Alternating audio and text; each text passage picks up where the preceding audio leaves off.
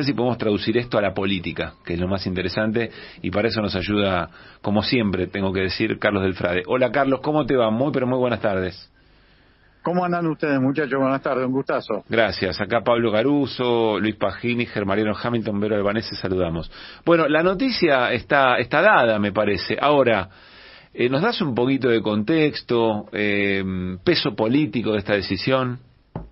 Sí, estamos en la cuenta regresiva. Estamos a 24 días del cierre del proceso preventivo de acreedores, que es el 30 de junio, que esa es la causa civil y comercial. Eso está radicado allí en el norte profundo de la provincia, en la ciudad de Reconquista, en donde se le han dado todas, absolutamente todas las facilidades que buscó el grupo Vicentín. Insistimos, es un grupo, un consorcio de 33 empresas que tiene una deuda de 1.500 millones de dólares, que tiene denuncia aprobada de que evadió, mejor dicho, jugó 791 millones de dólares y que tiene cinco causas penales. Una de ellas esta de la Unidad de Delitos Complejos Económicos de la Ciudad de Rosario, que ya ha procesado a 17 integrantes del directorio de Vicentín, uno de ellos, el que era el contador histórico del grupo, Omar Escarel, y que ahora, en la supuestamente nueva Vicentín, tal como la vendieron, era el presidente. Queda detenido, entre otras cosas, porque no pudieron cubrir la caución de 10 millones de dólares para quedar en libertad, y por el temor fundado que pueden seguir vendiendo ilegalmente parte de esas 33 empresas, la más importante de todas, Renova, la que está en Timbúes, al grupo socio extranjero de Vicentín de hace años, que se llama Glencore, que ahora tiene otro nombre que se llama Viterra. Hay que recordar que Glencore la semana pasada tuvo que pagar 1.500 millones de dólares en concepto de la corrupción que había generado en distintos países del mundo. Esos tipos hoy son los primeros exportadores de la Argentina, Viterra. Así que es imprescindible que se mantenga la prisión a este tipo y en forma paralela que se despierte el gobierno para recuperar una empresa nacional fundamental en el comercio exterior de granos. Carlos, vos decís que sigan vendiendo los activos de Renova. ¿Eso quiere decir que lo venían haciendo y lo venían haciendo ilegalmente? ¿O solo Yo lo estoy convencido que todo lo que hizo Renova es ilegal a partir del 4 de diciembre del año 2019, 24 horas antes de la cesación del pago de Vicentín, por lo cual Viterra, la principal exportadora hoy de la Argentina, todo lo que ha hecho es ilegal y el gobierno debería recuperar parte del comercio exterior para los argentinos. Carlos, ¿por qué, eh, para, entender mejor, ¿no? ¿Por qué efectivamente la desesperación por vender esos activos? ¿Qué están queriendo lavarle la cara a las empresas después de todo lo que pasó. Claro, para que después las empresas terminen aceptando el plan de salvataje, que no es otra que darle la totalidad de lo que quede Vicentín al grupo Glencore, al grupo Viterra, a este grupo de mafiosos internacionales como quedó ratificado el año pasado. ¿Y por qué es que este grupo de mafiosos internacionales son los primeros exportadores de la Argentina. Sí, sí, ese dato lo tenía para, para preguntártelo o repreguntártelo después. ¿Por qué estos movimientos permitirían efectivamente cumplir con los acreedores o zafar del asunto? Porque si ellos consiguen los famosos 300 millones de dólares que antes de morir nos dijo Nardelli que era lo que le iba a permitir zafar a Vicentín, con eso iba a generar, entre otras cosas, la posibilidad de zafar con los grandes acreedores. Y con eso llegar al concurso preventivo con un supuesto arreglo extrajudicial que no le iba a quedar otro al juzgado de Reconquista, que ha sido, por sobre todas las cosas, amigo de la empresa Vicentín, de aceptarlo y de esa manera ganar tiempo y pagarle a partir del año 2033 a los acreedores. Carlos, ¿cómo te va Hamilton? Buenas tardes. Hola Mariano, ¿cómo estás? Todo bien. Eh, ¿Esto le abre la puerta al Estado Nacional a recuperar aquella vieja idea de restatizar Vicentín? Porque vamos a los bifes, es lo que estamos hablando de eso.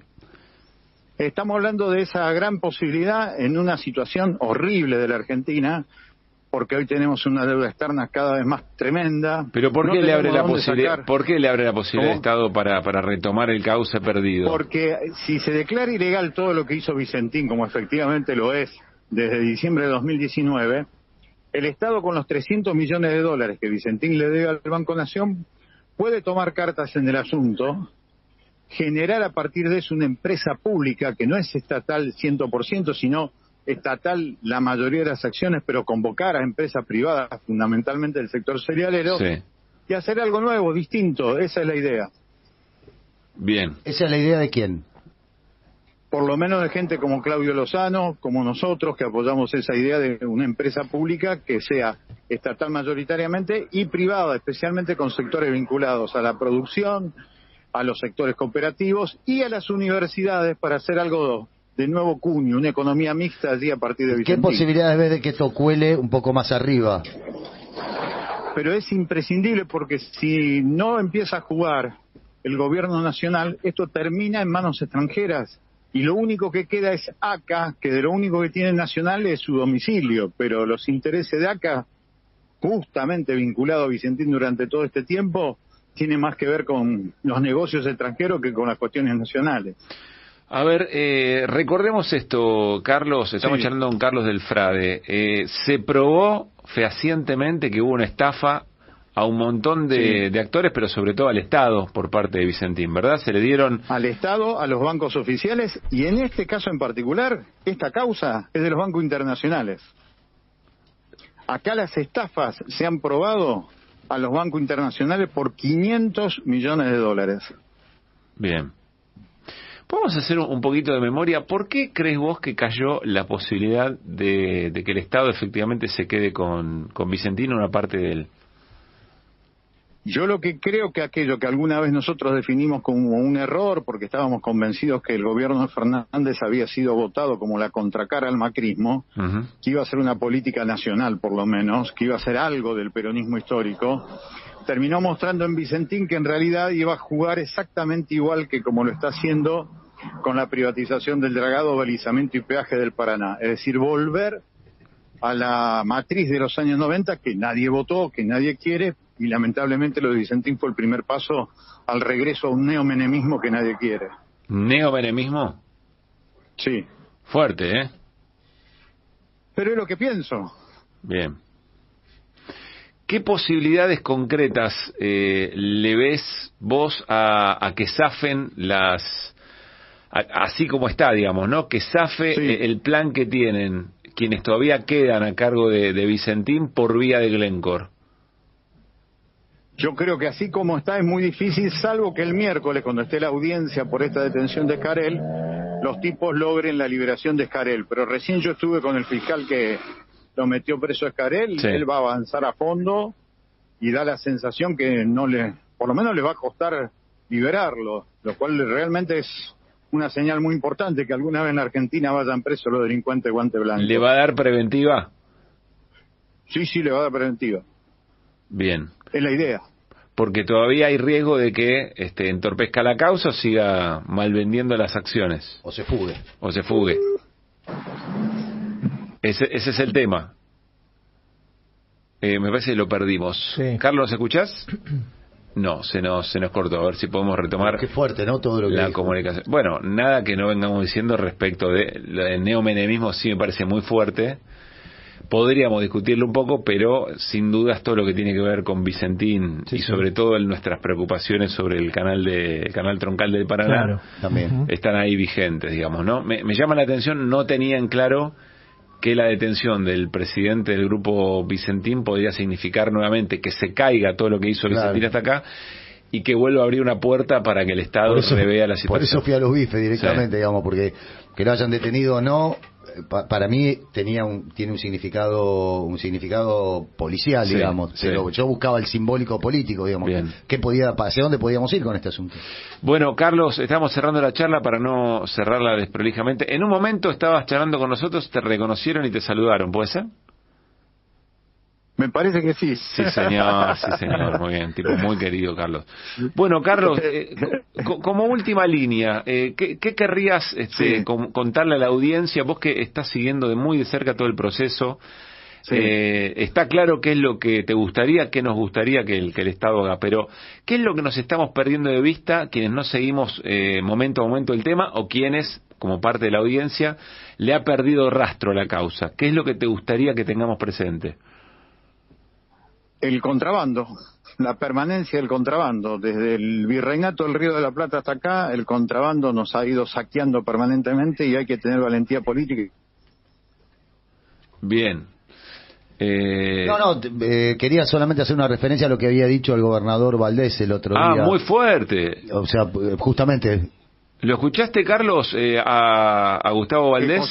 ¿Escuchaste a Gustavo Valdés? No, no, no sé, no, no sé lo que dijo Valdés. Tenés, Luquita, por ahí lo tenés, el, el audio de Gustavo Valdés de hace unos días. Esencialmente había, estaba charlando con Carlos Pañi y estaban analizando un camión que había volcado con cargamento que estaba por la provincia, por la provincia de Corrientes y él decía que ese camión no era, no salía de Corrientes, Corrientes no producía soja, que era un camión que estaba yendo de Rosario, en vez de salir por el puerto, estaba saliendo por contrabando, por Formosa, por Misiones, y él, lejos de condenarlo, lo que, lo que hacía era justificarlo por la gran cantidad de presión impositiva ah, que tenía. Por la y, y, decía, bueno, está la Argentina, y no pasa solamente con el, con los granos, dice, pasa con los combustibles, etcétera. Sí, con el litio, con, todo, el litio, con todo decía. Con el litio. Sí, y sumale narcotráfico y armas. Es tremendo lo que hacen las, los, puertos privados. Lo que nos llamaba la atención es que... terminar con, el contrabando es terminar con esta muchachada que se siente impune porque tiene mucha guita para pagar la libertad, como el caso de Escaré. Bien. Bueno, Carlos, te agradecemos. Eh, junto a esto, lo que sí me, me, resultaría interesante, que ojalá que el presidente tome nota de lo que dijo acerca que le gustaría que Macri algún día vaya detenido. Macri es el jefe de esta asociación ilícita que hizo de Vicentín el fugaducto del macrismo. A ver, ¿en qué sentido? Porque era el mejor amigo de, Sergio Nardelli, como me dijo el propio Sergio Nardelli antes de morir, porque él era el que le permitía sacar los créditos millonarios en dólares del Banco Nación y autorización del Banco Central de la República Argentina, es el jefe de la asociación ilícita, el responsable político de González Fraga en el Banco Nación y de Guido Sanlerín en el Banco Central. Difícil que un segunda línea del Banco Nación ah, eh, avale esos, esos créditos, ¿no? ni un presidente. Pero acá era el presidente, claro.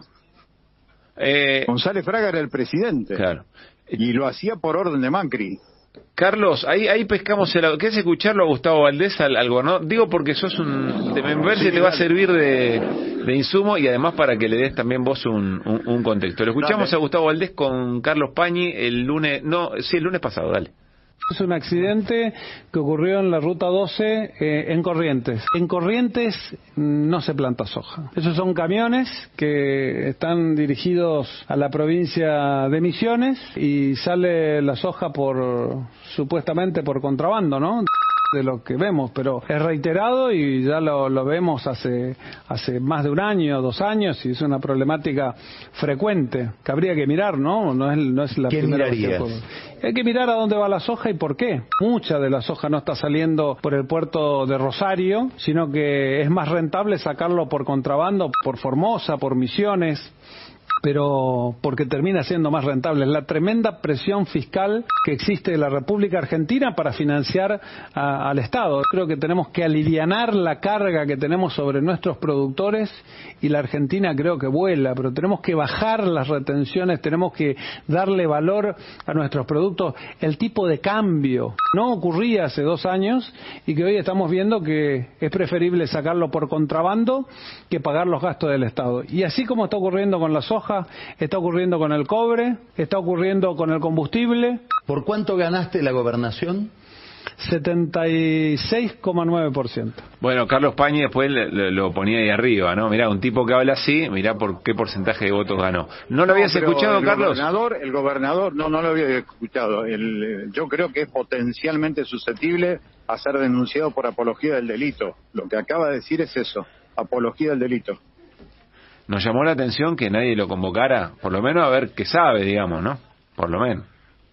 No, y además por, por la provincia de Corrientes, en donde tuvo un gobernador procesado por narcotráfico por un juez federal de Santa Fe, lo cual es una rareza enorme, pero un ex gobernador vinculado a esta alianza conservadora que es Junto por el Cambio, fue procesado por comandar una banda de narcotraficantes hace algunos años atrás, uno de los Colombi. Claro. Es una vergüenza que digan esto. Carlos, muchas gracias como siempre. Un abrazo grande. Carlos Delfrade, charlando con, con nosotros sobre una de las noticias del día, la detención del presidente del grupo Vicentín. Eh, en el marco, bueno, de todo lo que Vicentín representa, porque Vicentín es la causa propiamente dicha, con todas estas responsabilidades, las autoridades del Banco Central, las autoridades del Banco Nación, el expresidente, intuimos, ¿no? Es difícil que sin una, una línea política fuerte de arriba de todo se puedan autorizar semejante semejantes créditos para cometer una de las estafas más importantes que hemos tenido conocimiento en los últimos años, con una implicancia tan importante además en la producción agropecuaria y en la recaudación, en la recaudación impositiva del Estado, y además lo simbólico. Vicentín se convirtió en ese lugar donde siempre se vuelve como un momento en el que, bueno, el frente de todos estaba para una cosa y cuando llegó esa escena empezaron las preguntas, ¿no? 5 de la tarde, nos vamos a las noticias en la 990.